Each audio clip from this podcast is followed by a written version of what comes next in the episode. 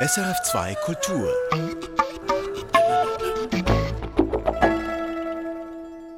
Die Masuala-Halle des Zürcher Zoos, die Außenräume der Tate Modern in London und die Außenräume der Allianz Arena in München haben eines gemeinsam. Sie wurden allesamt erdacht und kreiert vom Landschaftsarchitekten Günter Vogt, der in Berlin, London, Paris und Zürich Büros betreibt. Bis zum letzten Jahr war Günter Vogt Professor für Landschaftsarchitektur an der ETH in Zürich und heute ist er zu Gast in Musik für einen Gast. Mein Name ist Hannes Hug. Herzlich willkommen, Günter Vogt. Ich habe mir überlegt, was wäre ich eigentlich für eine Landschaft, aber ich kann mich nicht entscheiden, ob ich ein wilder Wald bin oder eine Blumenwiese. Was wären Sie für eine Landschaft, Günter Vogt? Guten Tag, ja, danke für die Einladung. Es ist schwierig, sich in Landschaft zu ver verwandeln als Mensch. Ich glaube, dass ich dann eine Form von Wald wäre, weil ich liebe es, im Wald spazieren zu gehen. Mhm. Und ich würde sagen, es ist so ein Wald, den man nicht mehr häufig in der Schweiz antrifft. Das ist ein mittelalterlicher Wald. Der kommt ursprünglich aus, der, aus, dem, aus dem Mittelalter, wo man wo auch die Nachhaltigkeit abgewandelt hat daraus. Und auch die Masuala-Halle ist letztlich, das Modell ist ein mittelalterlicher Wald, also nicht ein Tropen, äh, ein tropischer Wald, weil das ist ziemlich langweilig, da sieht man relativ wenig am Boden. Also haben wir dieses Modell des, des Plenterwalds verwendet, der einen Wald darstellt mit unterschiedlichen Altersstufen der, der Bäume. Also sehr, sehr alte, ausgewachsene Bäume, aber auch sehr junge Bäume. Das macht es für uns sehr schön auf der Bildebene, äh, eben äh, nicht diesen klassischen äh, Wirtschaftswald, wo alle Stämme gleiche Dicke haben, sondern eben äh, sehr unterschiedliche Altersstufen. Also schon auch eine gewisse Wildheit, aber mhm. auch mhm. eine Ausgewogenheit, äh, wenn ich das richtig verstanden habe. Wie wichtig ist das für Sie, die Ausgewogenheit in Ihrer Arbeit? Ja, Ausgewogenheit mehr auf der Bildebene. Also, dass, dass man sieht, der Wald entwickelt sich. Also es ist nicht statisch, sondern der Wald ist in einem Prozess, sich zu entwickeln. Und das ist, glaube ich, das Entscheidende. Also sehr alte Bäume, mittelalterliche Bäume und junge Bäume. Und dieses Bild eines Prozesses, das ist, glaube ich, das Entscheidende. Ich würde gerne eine erste Musik spielen, die Sie sich ausgesucht haben. Es sind dies aus den Goldberg-Variationen von äh, Glenn Gould, Johann Sebastian Bach, äh, Bach-Werkverzeichnis 988, die Variation 19. Wie kommt es zu dieser Wahl? Ja, Glenn Gould ist für mich eine, ein, wirklich ein Fanal. Letztlich ähm, hat er in Zeit seines Lebens diese Goldberg-Variation immer weiterentwickeln. Und wir hören zuerst eine sehr frühe Variation. Variation kommt ja nicht nur von ihm, sondern auch vom Autor. Und diese sehr frühe Variation ist unglaublich schnell. Und die zweite Variation ist die gleiche, aber unglaublich langsam.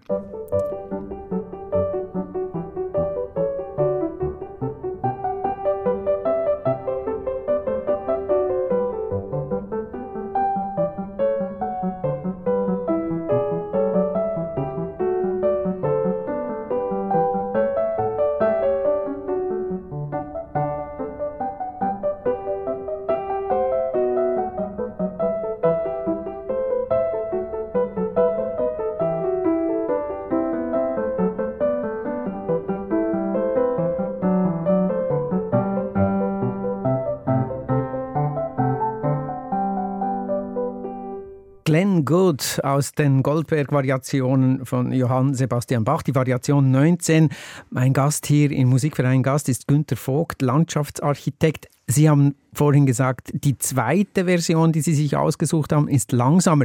Wie kommt es, dass Sie diese beiden Versionen ausgesucht haben? Ja, das Spannende bei ihm ist ja, also von 1955 bis Anfangs der 80er Jahre hat er das immer wieder aufgenommen. Von sehr schnell zu super langsam. Und was wir jetzt hören, ist eine sehr langsame Variation. Und ich habe natürlich viele Variationen von anderen Klavierspielern gehört. Aber da, was mich fasziniert hat, ist seine, sein Interesse über die Jahre, dieses gleiche Stück immer wieder anders zu interpretieren.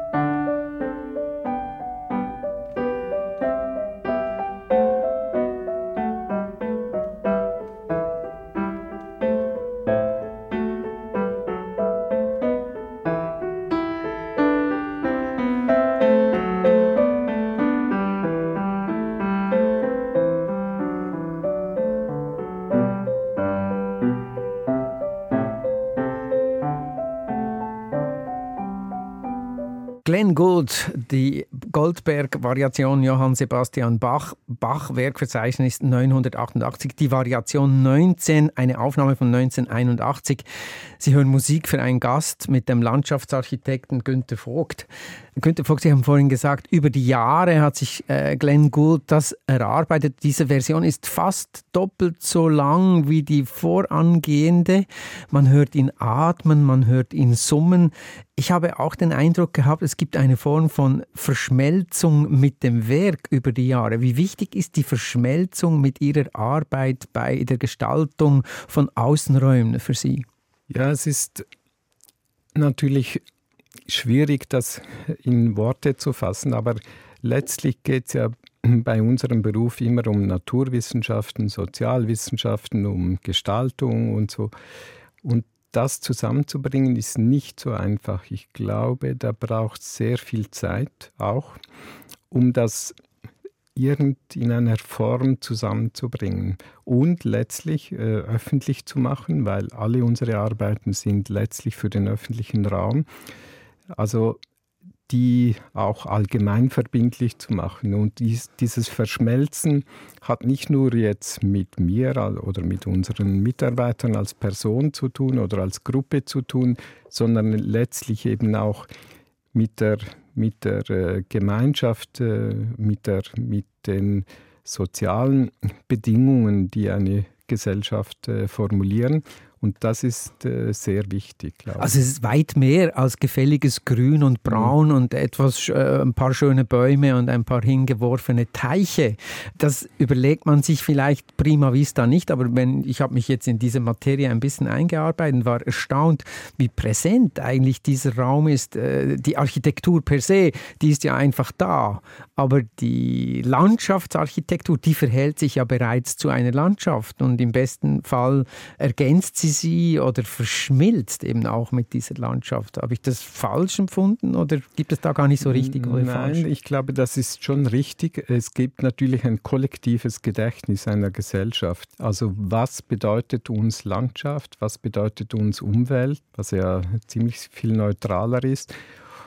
Und eben im Kontext der Architektur oder des Städtebaus ist es ganz wichtig, dass wir eine andere Position haben ich würde nicht sagen eine Gegenposition, aber die Architektur kann sich das sehr viel einfacher erklären, auch kontrollieren, die Qualität ihres Entwurfs, indem sie ein Gebäude in einen städtebaulichen Kontext setzen. Aber bei uns ist das viel, viel schwieriger, weil eben die der Raum nach oben offen ist. Es ist nicht nur der Raum ist offen, sondern auch es kann sich entwickeln. Es ist immer ein Prozess dahinter. Es verändert sich. Es verändert Pflanzen sich. wachsen oder sie genau, sterben genau, und so weiter. Genau, das, ja. das ist äh, eine, ein großer Unterschied zum Städtebau oder der Architektur, obwohl wir als Disziplin sehr nahe sind beim Städtebau oder der Architektur, aber diese Veränderung, dieses Prozesshafte ist schwierig darzustellen und auch schwierig zu erklären. Also man muss, braucht ein, ein großes, ein hohes Vorstellungsvermögen. Vermutlich braucht man auch sehr viel Fantasie. Ich würde gerne ein bisschen zurückgehen in der Zeit, da ins Alter von sechs Jahren bei Ihnen. Da habe ich gelesen, haben Ihre Eltern ihren Garten umbauen lassen und da kamen Männerarbeiter mit Plänen und haben sich das angeschaut und haben dann Pflanzen gesetzt und da haben Sie, das haben Sie in einem Interview gesagt, da wusste ich, was ich machen will. Genau das will ich machen. Was ist da in Ihnen, in Ihnen äh, drinnen geschehen? Aus der heutigen Zeit zurückzublicken, ist das natürlich schwierig zu erklären. Letztlich habe ich da etwas gesehen. Ich wusste noch gar nicht, was dieser Beruf ist. Also diese Männer haben letztlich immer auf einen Plan geschaut, diskutiert und dann sind sie weitergegangen, haben da Pflanzen gesetzt oder da eine äh, Bodenplatte oder äh, so gesetzt. Aber ich fand das unglaublich faszinierend und das hat natürlich mit der Erfahrung als Schüler zu tun. Man, man lernt ein, das Alphabet, man lernt die Zahlen und so. Und dann habe ich etwas völlig Abstraktes gesehen. Also, dass sich die einigen über einen Plan, was ja ähm, äh, letztlich auch meine Erfahrung war in der Schule. Mhm. Aber die haben sich über, über äh, ja, also wie eine Schatzkarte. Wie eine Schatzkarte. Mhm. Letztlich, letztlich nicht über, äh, ähm, äh, über äh, das Alphabet oder die Zahlen geeinigt, sondern über Chiffren. Also die, die Pflanzen hatten da ein bestimmtes äh, äh, Abstraktum in der, in der Darstellung und das hat mich unglaublich fasziniert. Ich wusste noch nicht damals, was das überhaupt für ein Beruf ist, aber mich hat das unglaublich fasziniert. Das weiß ich allerdings nur von meiner Mutter. Die, die hat mir das gesagt, dass ich kaum äh, wegzubringen war vom Gartenzaun und da drauf zu schauen und dass mich das unglaublich fasziniert hat. Ihre Mutter hat Ihnen dann auch ein, ich sage jetzt mal, ein Praktikum, wenn man so will, vermittelt zu Heinrich Seiter. Das ist einer der bedeutendsten Botaniker zu dieser Zeit gewesen in der Schweiz. Und Sie durften ihm den Rucksack tragen. Da sagen Sie, da haben Sie einfach alles gelernt. Ja, meine Mutter kannte den, also über ihren Cousin, den, den Chef dieser botanisch-zoologischen Gesellschaft. Und sie hat ihn gefragt, kann der kleine Junge, der, der ich damals war, nicht äh, Teil sein dieser Exkursion. Das fand er dann ein bisschen zu jung. Schon sehr klein. Sehr, sehr, ja. sehr klein, aber mhm. er fand dann so eine kleine Ausrede, dass ich für Heinrich Seiter den Rucksack tragen dürfte, weil er war schon ein bisschen älter, was für mich natürlich ein großer Vorteil war, weil er blieb dann immer ein bisschen hinter der Gruppe zurück und dann sind wir auf den Stein abgesessen und er hat mir klar, quasi das System der Botanik erklärt. Und das war unglaublich. Ne? Und vor allem, wenn man so jung ist, ist dann nimmt man das wissbegierig auf. Man, also einmal hat er mir einen Namen gesagt und das wusste ich dann Aha. für immer. Ne? Weil, weil wenn man so jung ist, nimmt man begierig alles auf. Das ist wie eine Sprache zu lernen in dem Alter. Da genau. lernt man nicht, da saugt man eigentlich auf, ja, könnte ja, man sagen. Ja. Es ist wie eine eigene Sprache zu mhm. lernen letztlich. Ich würde gerne noch ein bisschen vertieft über diese Zeit sprechen. Aber zuvor würde ich gerne äh, Musik spielen, die Sie sich ausgesucht haben. Und zwar ist das Laurie Anderson. Mit Laurie Anderson verbindet sie ja auch mehr als nur eine Musik, die ihnen gefällt. Sie haben mit verschiedenen Künstlerinnen und Künstlern äh, zusammengearbeitet, unter anderem auch mit Laurie Anderson.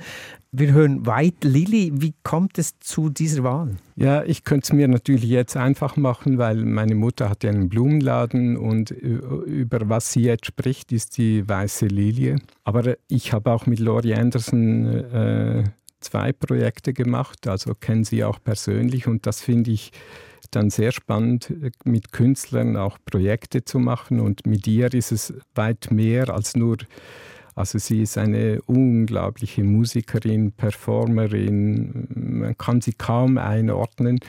Und dieses Stück finde ich, äh, es ist ein sehr kurzes Stück, aber unglaublich äh, emotional.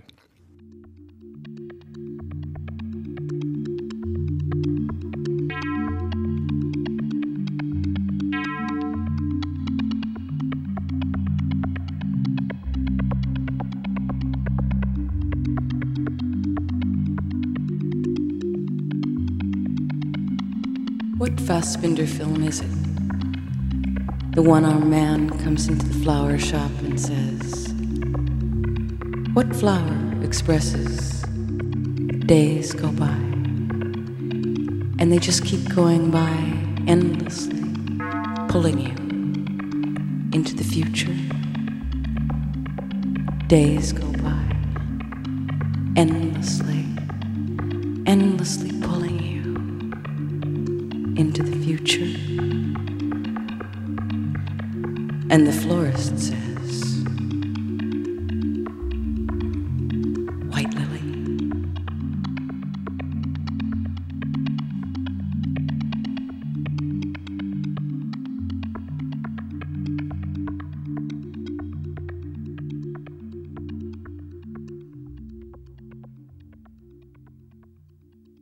Laurie Anderson, White Lily. Sie hören Musik für einen Gast mit dem Landschaftsarchitekten Günter Vogt. Günter Vogt, wir haben über Laurie Anderson gesprochen, über die Kooperation oder die Zusammenarbeit. Die weiße Lilie, die gilt ja eigentlich als eine sehr opulente Blume. Sie, sie duftet, sie riecht mitunter so stark, dass man auch fast Kopfschmerzen kriegt. Und sie gilt im asiatischen Raum, wenn es mir recht ist, als äh, Blume der Trauer. Also so würden wir die gar nicht so empfinden. Was ist die weiße Lilie für Sie? Ja, sie, die weiße Lilie hat natürlich fast was, also Barockes, würde ich mal sagen. Mhm. Es ist ein unglaublich schwerer Geruch, aber das Gute daran ist, es geht nicht endlos. Es ist eine sehr kurze Zeit und dann ist dieser Geruch im Raum sehr stark, sehr schwer und verschwindet auch wieder. Und das finde ich äh, äh, spannend bei der Weiße. Es ist wie ein Garten auf Zeit. Aber gleichzeitig weiß ich natürlich nicht nur im asiatischen Raum, auch bei uns, dass so weiße Blumen letztlich bei Trauerfeiern äh, oder eben wenn man jemanden verabschiedet, der gestorben ist, eine gewisse Bedeutung hat. Und ich glaube, dass Laurie Anderson das im Subtext ein Stück weit anklingen lässt. Also es hat so diese unglaublich schöne Komponente des Duftes, mhm. der sehr stark ist, Sinnlich. aber eben das Sinnliche, aber mhm. eben auch das Verschwinden und durch die weiße Farbe auch. Und äh, ja, aber. Das Flüchtige? Wie, wie, wie, wichtig ist das für Sie? Also, dass Sie etwas machen, was auch vergeht, was, was ephemer ist, was vergänglich ist und nicht bleibt, wie es ist? Ich glaube, wenn man mit Natur, in Anführungszeichen, also ich glaube nicht, dass ich äh, viel mit Natur zu tun haben, habe, sondern mehr mit Landschaft, dass das Flüchtige etwas sehr Wichtiges ist. Also es ist äh, spektakulär, es ist präsent, eben wie die, der Duft der weißen Lilie, aber es vergeht eben auch. Und das finde ich sehr, sehr spannend für einen Beruf. Ich meine, all die Bäume, die ich plane, die wir pflanzen und so, die werde ich nie erleben in einem Endzustadium. Das müssen Sie sich vorstellen, eine, eine Eiche, die wird 300 Jahre alt. Also, ja. Also ich wünsche Ihnen ein langes Leben, aber so alt werden Sie vermutlich nicht. Sie sind jetzt 66, also 65. Also, ja, ich glaube, das wünsche ich allen Menschen, aber so alt werden wir alle nicht. Aber wir genießen alle die Bäume, die alten Bäume, mhm. die 200, 300 Jahre alt sind, die gepflanzt wurden vor 200, 300 Jahren, gepflegt wurden auch teilweise, nicht alle, aber teilweise sind sie im Wald und so. Und wir genießen das heute alle und das äh, ist schon ein, ein Glaube auch an die Zukunft. Mhm. Wir haben vorhin aus der Vergangenheit von Ihnen etwas gehört in, in Bezug auf die Wertung des Günter Vogt im Kontext mit der Landschaft, mit, mit der Landschaftsarchitektur. Sie haben in einem Nebensatz gesagt, Ihre Mutter hätte einen Blumenladen betrieben. Ist das schon auch eine gewisse Prägung, Vorbestimmung oder ich muss es anders sagen, mir erschließt es sich eigentlich nicht, dass ein sechsjähriger Junge so angetan ist von Pflanzen und sich dann so konsequent darauf begibt. Die meisten wollen dann vielleicht Feuerwehrmann werden oder Fußballer oder was auch immer. Was, was war da bei Ihnen so besonders? Ja, wahrscheinlich äh, bin ich da schon sehr eindimensional und das ist nicht nur meine Mutter, sondern auch mein Vater. Ich glaube auch, dass meine Familie ziemlich getrennt ist. Ich bin das schwarze Schaf, der sich jetzt für das entschieden hat. Mhm. Der Rest ist entweder in der Medizin oder äh, im Hightech-Bereich. Also man kann sagen. Also Sie sind eigentlich der subversive Gärtnerin. Ja, ja. Also einerseits diese, diese medizinische Seite und dann die Ingenieurseite. Und äh, auch von den Nichten und Neffen hat sich niemand jetzt für die, meine Seite entschieden, was ich jetzt nicht schlimm finde. Aber das ist, war sehr typisch, dass ich mich für etwas ganz anderes entschieden habe, was beide, sowohl meine Mutter als auch mein Vater, massiv unterstützt haben, dass ich das mache, was ich will. Und zwischen diesen Technikern und den Medizinern fühle ich mich äh, durchaus sehr wohl. Aber es vereint ja die beiden Komponenten, also quasi das Naturwissenschaftliche und, und das Ingenieurswesen. Also Landschaft ist nicht so weit entfernt davon, was Sie dann daraus Ja, das stimmt. Das muss ich zugeben. Es ist eben, es gibt ja, wie soll ich sagen, es gibt äh, drei Arten von Entwerfen. Das eine ist der Bastler, er nimmt einfach das, was so auf dem Tisch ist. Der Bricoleur. Der, der Bricolage mhm, äh, mhm, quasi. Mhm. Und das andere ist der Ingenieur, der einfach top-down bestimmt, so muss es sein. Und ich bin die dritte Variante. Das heißt, ich entscheide immer je nachdem, was für ein Projekt auf dem Tisch ist, die, den Bricoleur zu, zu anzuwenden oder den Ingenieur anzuwenden. Also ich bin nicht fixiert auf eine Sichtweise. Und das hilft mir und das hat sicher auch mit meiner Herkunft zu tun. Was hat Sie denn oder wie haben Sie denn Ihre eigene Handschrift entwickelt? Wie kam es dazu, dass Sie diese eigene Sprache beherrscht haben oder angefangen haben zu beherrschen? Man muss sich ja vorstellen, dass man sich auch zu vielen Sachen vermutlich verhalten muss. Die muss man einfach mal wegmachen, um seine eigene Sprache zu finden. Ja, das Entscheidende ist, sich zu lösen von Moden oder was, was einfach im Alltag jetzt gerade gängig ist. Und da haben mir die Naturwissenschaften schon geholfen, also Geologie, Geomorphologie, Botanik und, und, und auch Architektur und Städtebau, was für mich bis heute ein Fundus ist, um um Entwürfe zu realisieren. Ich glaube nicht, also jetzt in meinem Fall, ich bin noch lange nicht am Ende, all dieses Wissen zu generieren, was, was da ist. Und ich glaube auch, dass es wichtig ist, so eine, eine Basis zu haben. Nur von da aus, also von, diesem, von dieser sicheren Basis der Naturwissenschaften, experimentell zu werden, weil die Naturwissenschaften bereiten uns heute noch immer wieder Überraschungen, es gibt neue Erkenntnisse.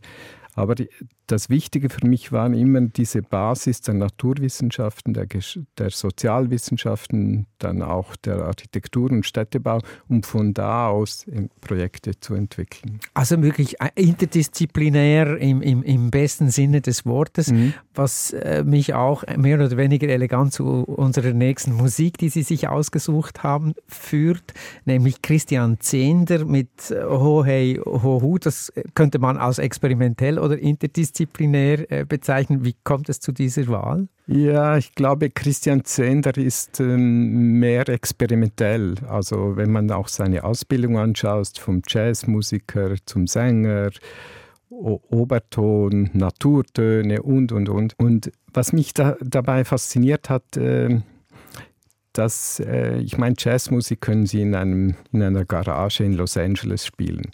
Aber die, die, die Musik, also ich sage es jetzt sehr vereinfacht, Jodeln, also diese, diese Schweizer äh, Volksmusik, dafür brauchen sie die Landschaft. Und das hat mich bei ihm unglaublich fasziniert, dass er die Landschaft letztlich als Raum braucht. Und also er braucht nicht die Garage in Los Angeles, sondern eben diese, diese Landschaft, wo wenn, da, wenn man dann einen Bach hört äh, oder äh, irgendein Vogel zwitschert dazwischen, dann ist das Teil der Musik. Und diese Idee, die er wahrscheinlich sehr experimentell entwickelt hat, auch auf die Landschaft. Weil, ich meine, er ist musikalischer Leiter des, des ähm, Klanghauses im Tockenburg, das jetzt entwickelt wird. Mhm. Da habe ich ihn kennengelernt und das hat mich unglaublich fasziniert, dass er mitten in einer Sitzung steht er auf und geht raus und singt in einer Landschaft. Äh,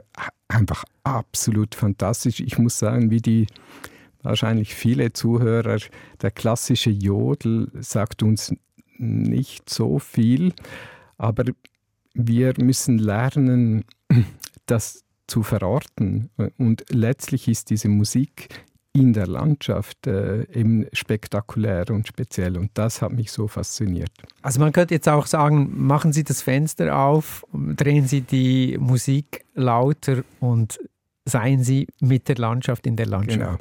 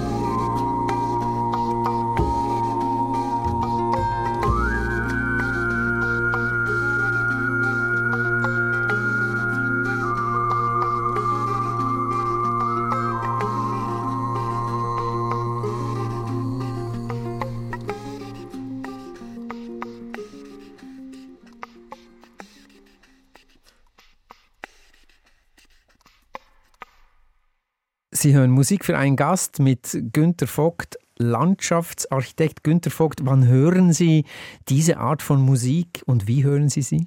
Ja, leider viel zu selten. Und äh, wenn ich Musik höre, das ist das wie beim Schreiben oder beim Zeichnen.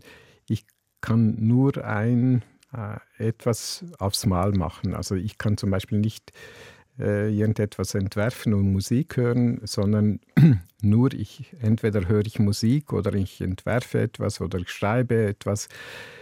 Also das ist äh, sehr, sehr unabhängig von allen. Also das höre ich wirklich dann, wenn ich allein und nichts anderes mache.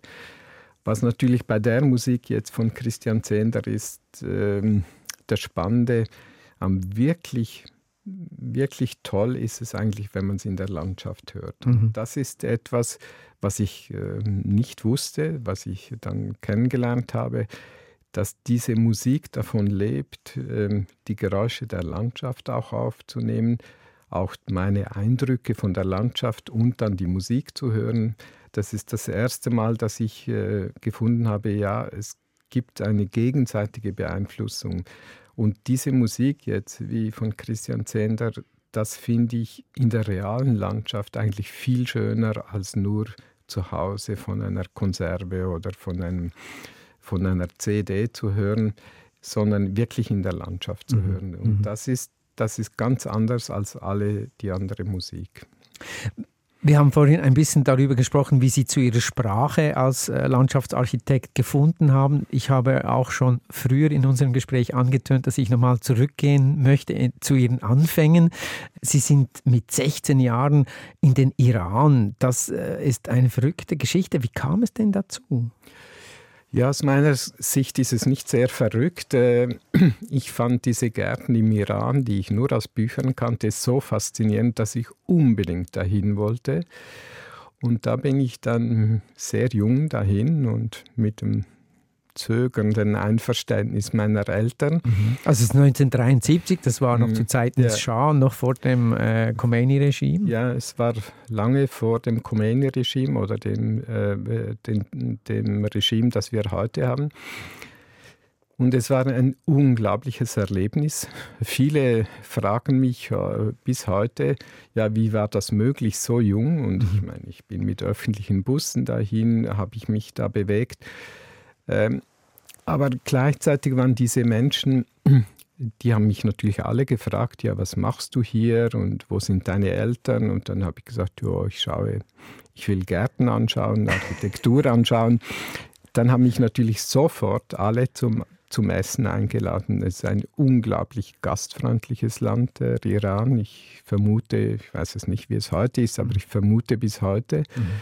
Ähm, und äh, die haben dann mit mir geredet und mir zu essen gegeben und ich habe all diese Gärten und diese Architekturen angeschaut. Und das war ein unglaubliches Erlebnis. Und äh, ich gebe zu, es war ein bisschen jung. ich weiß nicht, ob das heute noch möglich wäre, aber meine Eltern haben widerwillig, zögernd, immerhin Hatten Sie denn ab und zu auch ein bisschen Angst oder Respekt nee, oder waren nee. Sie da total sorglos und furchtlos? Nee, nee. ich glaube, das ist ein, ein Geschenk der, dieses Alters, dass man letztlich keine Angst hat, weil ja, man kennt wahrscheinlich gar nicht die Dinge, die passieren könnten, sondern für mich war das ein Abenteuer. Natürlich ist es ein bisschen ja, wie soll ich sagen, meine Abenteuer kommen ja ein Stück weit aus meiner heute, aus meiner Bibliothek. Also ich reise heute nicht mehr so viel und nicht mehr so gern.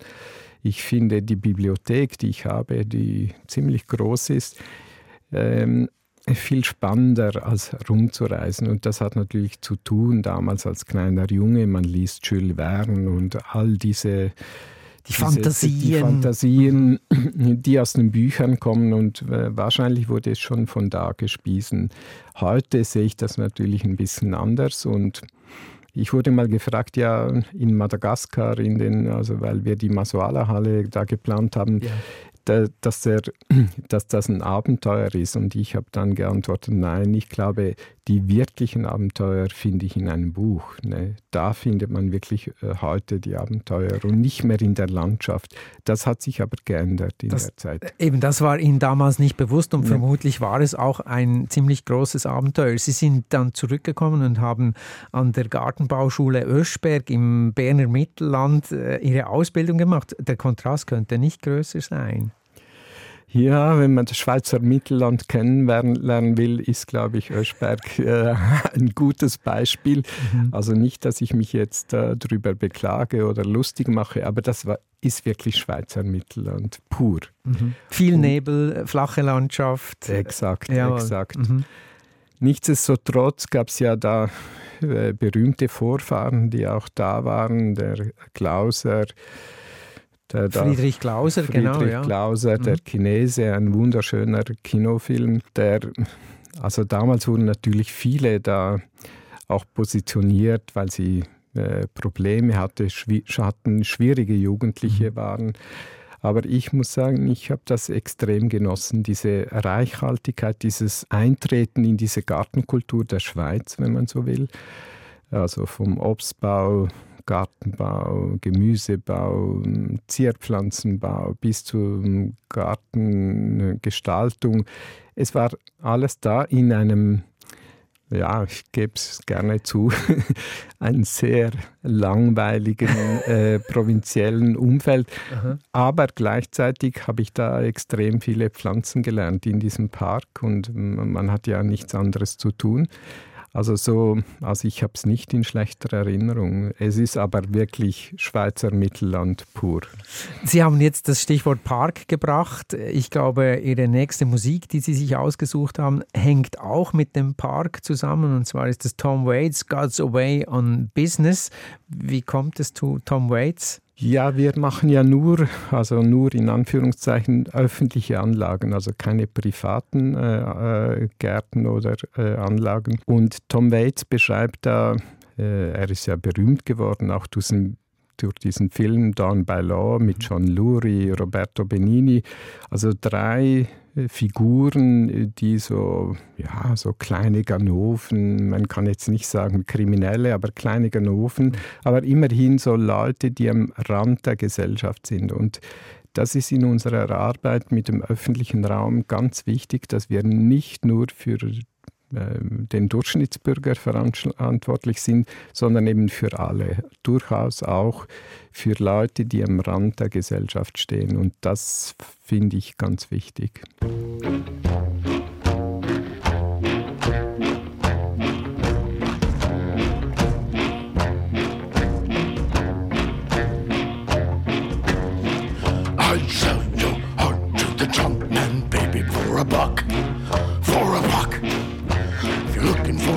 to pull you out of that ditch. You're out of luck. You're out of luck. Ship is sinking. The ship is sinking. The ship is sinking. There's a leak, there's a leak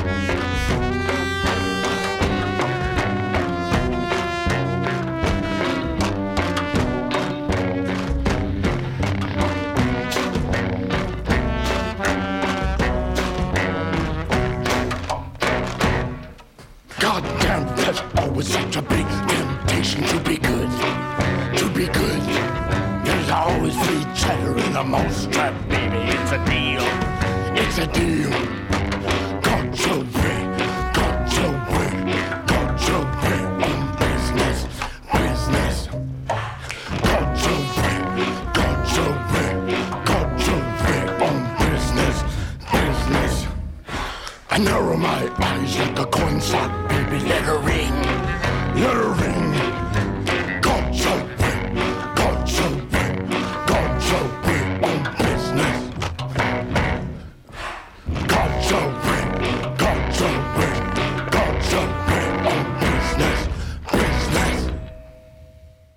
God's Away on Business, Tom Waits. Sie hören Musik für einen Gast mit dem Landschaftsarchitekten Günther Vogt.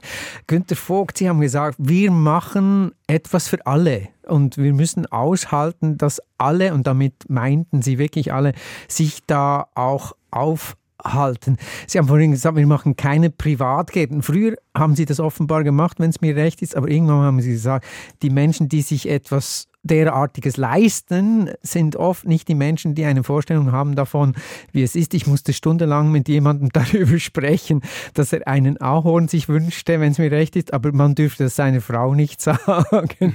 Sie haben das mit einem Lachen da auch irgendwie geschildert, aber es ist ja verrückt, wie privat es plötzlich ist, wenn es um Garten geht. Ja, der Garten ist etwas extrem Privates und extrem aufwendig. Äh, Das ist letztlich das Problem, warum wir das nicht machen, weil herauszufinden, was jemand, also wenn man jemanden fragt, was er in seinem Privatgarten will, kommen die üblichen Dinge, so die Gewürze, Kräuter und, und, und, und, und. und. Aber um herauszufinden, was jemand wirklich will, da braucht es mindestens ein halbes Jahr. Und das ist einfach sehr viel Zeit.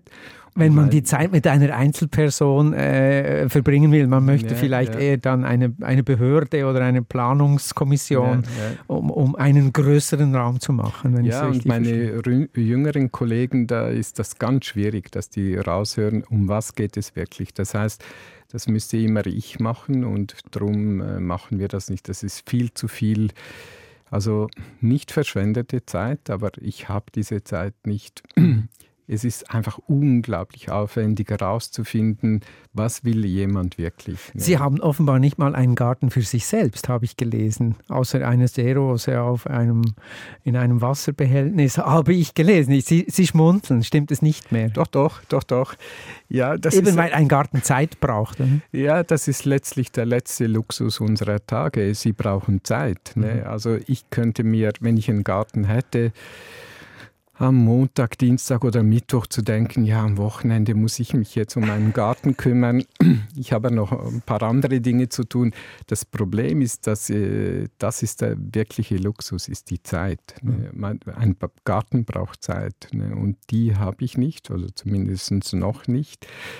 Das ist das eigentliche Problem. Und das ist, glaube ich, wenn man äh, den Luxus eines Gartens hat, da geht es nicht unbedingt um Geld oder was jetzt das Status. Grundstück kauft, kostet oder mhm. den Status mhm. oder so, sondern wirklich Zeit dafür zu haben. Das ist wirklich Luxus. Also wenn man denn den Garten so ernst nimmt, wie Sie finden, dass man ihn ernst mhm. nehmen sollte. Es gibt ja auch ganz viele Leute, die haben einen Steingarten. Ich sage das mit einem Lachen, weil es mir auch aufgefallen ist. Das hat mit einem Garten ja eigentlich nicht so viel zu tun. Es ist eigentlich mehr eine Kiesgrube ohne Grube.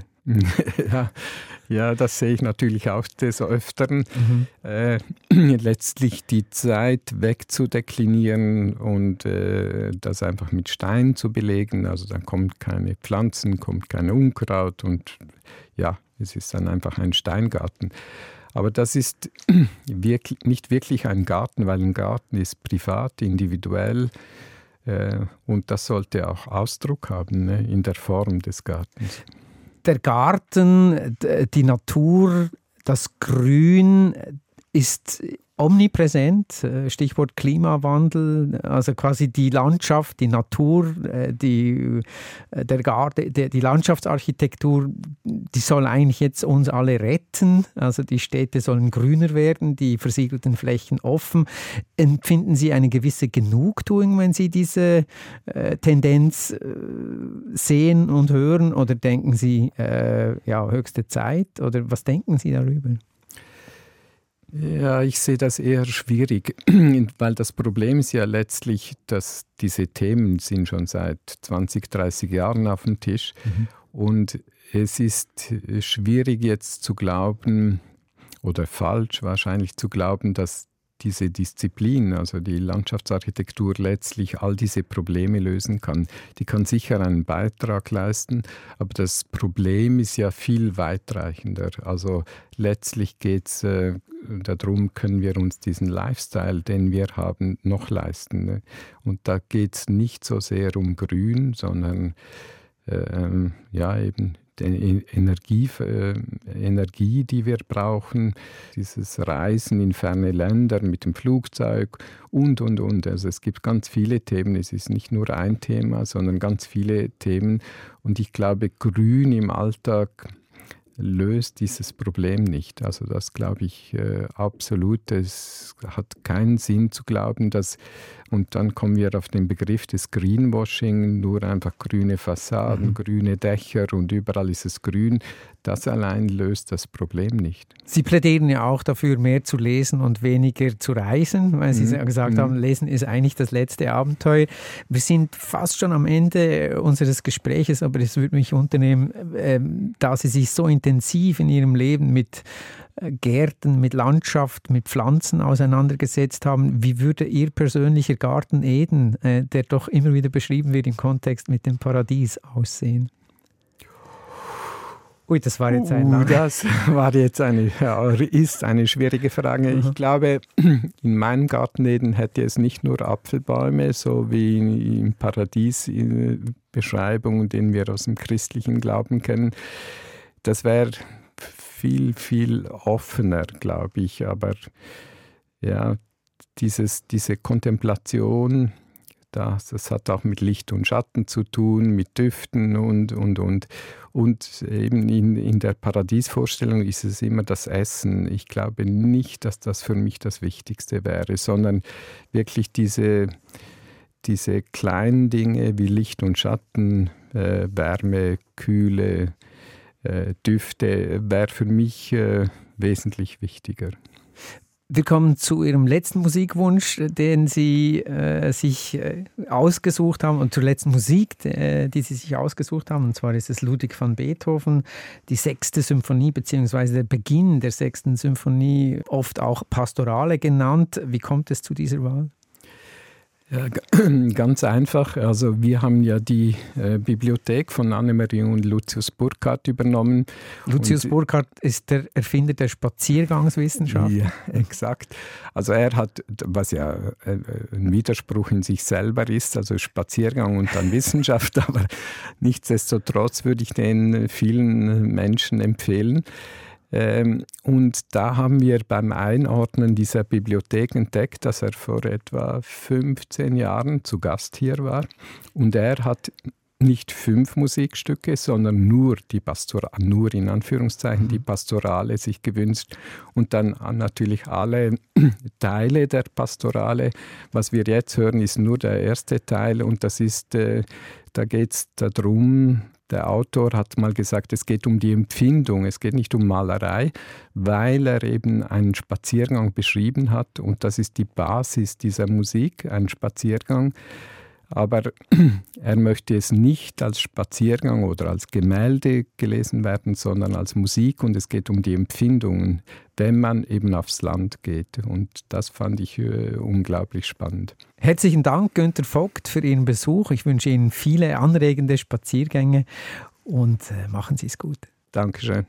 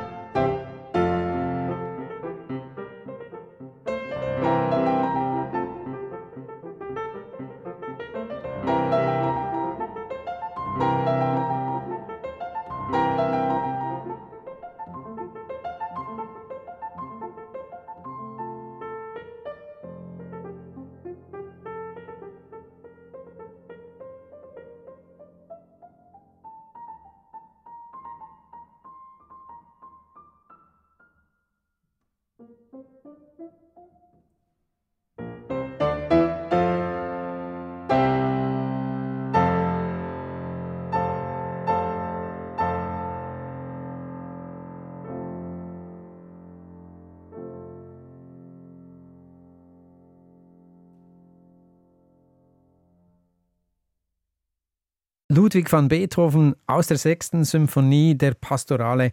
Der Beginn des Stücks heitere Empfindungen, welche bei der Ankunft auf dem Lande erwachen, so die Umschreibung für dieses Stück.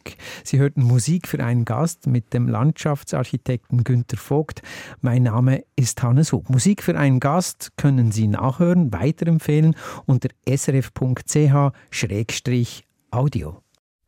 Erfahren Sie mehr über unsere Sendungen auf unserer Homepage srf.ch-kultur.